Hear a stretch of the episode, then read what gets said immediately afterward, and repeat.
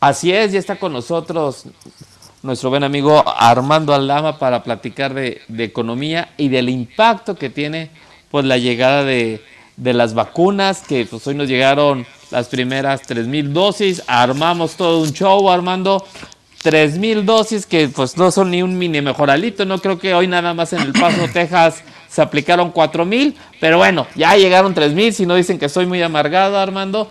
Y lo que es cierto es que a nivel mundial las vacunas van a tener un impacto importante en la economía. ¿Cómo estás? Hola, muy buenas tardes. Buenas tardes Luis Guillermo, buenas tardes eh, a todos allá en cabina y buenas tardes al auditorio. Pues sí, así es. Eh, nosotros esperamos que eh, el, proceso de vacunación vaya teniendo los impactos positivos que se requieren para ir de una forma, digamos, más o menos acelerada, esperaríamos, eh, eh, levantando, digamos, eh, los principales indicadores económicos, tanto de, creación y generación de riqueza como de recuperación del, empleo y de los salarios, que es un tema que pues preocupa muchísimo porque últimamente, sobre todo durante la pandemia, nos dimos cuenta cómo la pobreza laboral, cómo eh, los salarios empezaron también a deprimirse, a pauperizarse, ¿no? Eh, no solamente la, cuestión del desempleo. Entonces, eh, decir que es, es, una muy buena noticia, aunque sean solamente 3 mil, a mí me parece que es una buena noticia que sea el primer país de América Latina en recibir las primeras dosis, digamos, de la vacuna. Creo que es algo bastante, bastante eh, afortunado. Hay, hay, algunos temas ahí eh, que han estado en el tintero, ¿no? Uno tiene que ver precisamente con esto del impacto que va a tener la vacuna en eh, la recuperación de los uh, principales variables económicas del país. Eso es lo primero. Pero lo segundo, y que me parece también muy importante, es el proceso de vacunación y sus implicaciones económicas. Aquí hay una cuestión eh, interesante. Se ha criticado mucho desde cierta parte de la sociedad el que la vacuna sea manejada única y exclusivamente a través del Estado y particularmente a través del sistema público de salud. A mí me parece que, eh, lejos de lo que podría pensarse, me parece que también es acertado. Eh, obviamente tiene sus bemoles, pero ¿cuál es el problema? El grave problema es que eh, recordemos que estás abriendo un proceso de negociación que es terriblemente asimétrico. Es decir, hay una empresa que tiene las vacunas y que tiene, digamos, los derechos sobre el uso de esa vacuna. ¿sí? Aparte, pues toda la distribución que ello implica, ¿sí? Y que la vacuna solamente es efectiva. Esto es muy importante que la gente se lo memorice.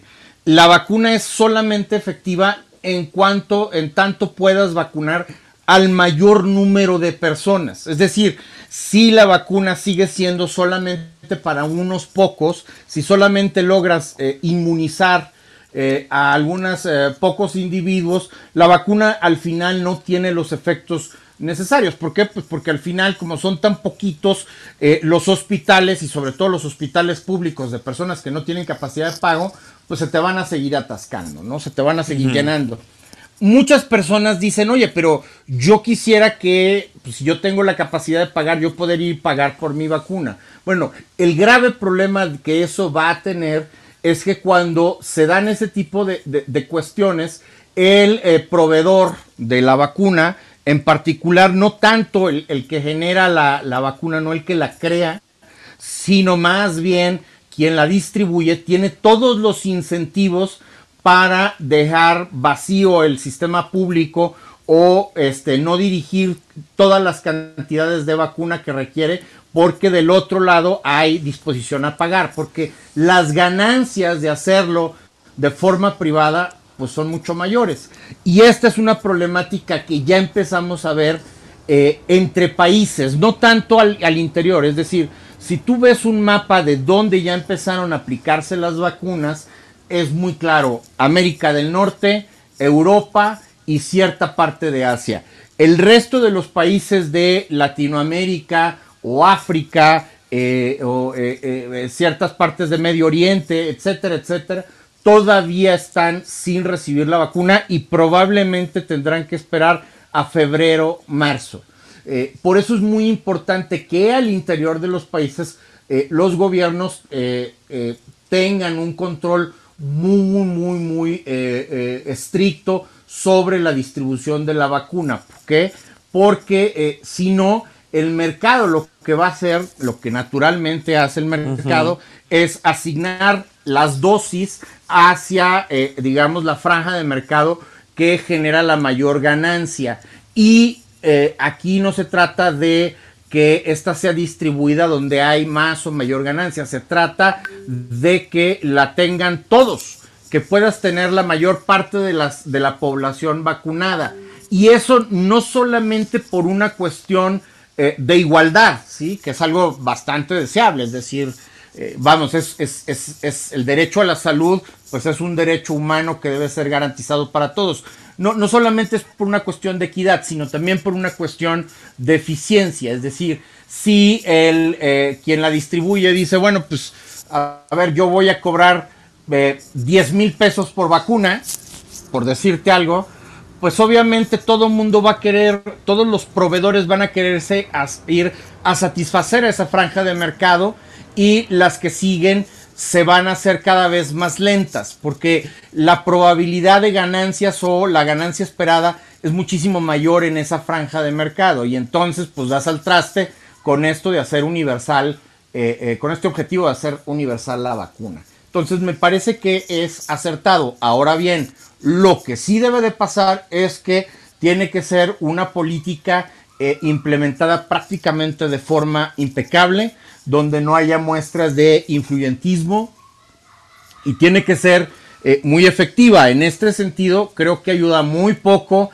esta cuestión eh, donde se han propuesto una fecha y luego la han pospuesto para entregar la vacuna, etcétera. Yo creo que eso no, no, no ayuda a la confianza que requiere la población de que esto se va a hacer de una forma, digamos, eficiente, efectiva, rápida, y eh, igualitaria, ¿no? Así es, y que es parte del reclamo que, por ejemplo, hoy hace la Alianza Federalista, más allá de los intereses políticos, pues que se dé certidumbre, ¿no? Porque finalmente abonó a la incertidumbre, y particularmente el caso de Coahuila, el fin de semana se hicieron simulacros, no llegó la vacuna cuando se había dicho, tampoco hubo una explicación muy clara del por qué no llegó, y todo eso abona a la incertidumbre que, que comentas rápidamente porque tenemos un minuto Armando, ¿cuál es tu expectativa en función de que si todo jala bien en este proceso de vacunación, este, podamos ver ya beneficios, ahora sí que obviamente lo más importante en materia de salud, pero en materia económica? Segundo semestre. Todos los analistas coinciden que eh, vamos a empezar a tener, digamos, los rebotes más importantes eh, en cuestión de economía, empleo para el eh, segundo semestre del año, es decir, para el, ah, segundo, para finales del segundo, comienzos del tercer trimestre de, este año. Al parecer, eso es eh, lo que va a haber, porque la verdad es que es un proceso bastante, bastante, va a ser un proceso bastante largo y hasta cierto punto es, es un proceso complejo el de la vacunación. Entonces, tienes que tener un grupo importante de población, un porcentaje importante de la población que ya eh, eh, sea, digamos, inocuo a el virus para que esas personas puedan salir nuevamente a la calle, a consumir, a trabajar, eh, etcétera, etcétera, y no tengas estos cerrones, digamos, de la economía que has estado teniendo de forma regionalizada y de forma periódica, es decir, en tanto podamos ir evitando estos, estos ah, ah, cerrones y estos semáforos rojos, pues es eh, conforme eh, se va a ir recuperando, digamos, las cifras económicas. Los expertos dicen que para el segundo semestre, yo espero que así sea también, pero, pero yo creo que para el próximo año apenas, apenas, si nos va muy bien, alcanzaremos a recuperar el camino eh, perdido de, este año, ¿no? Y, y, bueno, eso levanta muchísimas dudas. ¿Cuánto nos vamos a tardar en recuperar los niveles de bienestar, empleo eh, y crecimiento económico que traíamos previo a esta pandemia? Así es, perfecto, Armando. Muchas gracias. Y bueno, no queda más que desearte feliz Navidad, feliz Nochebuena y como quiera aquí platicamos en la otra semana antes de darnos el abrazo virtual del año nuevo. Muchas gracias, eh, un abrazo a todos y un abrazo también al público. Feliz Navidad, felices fiestas.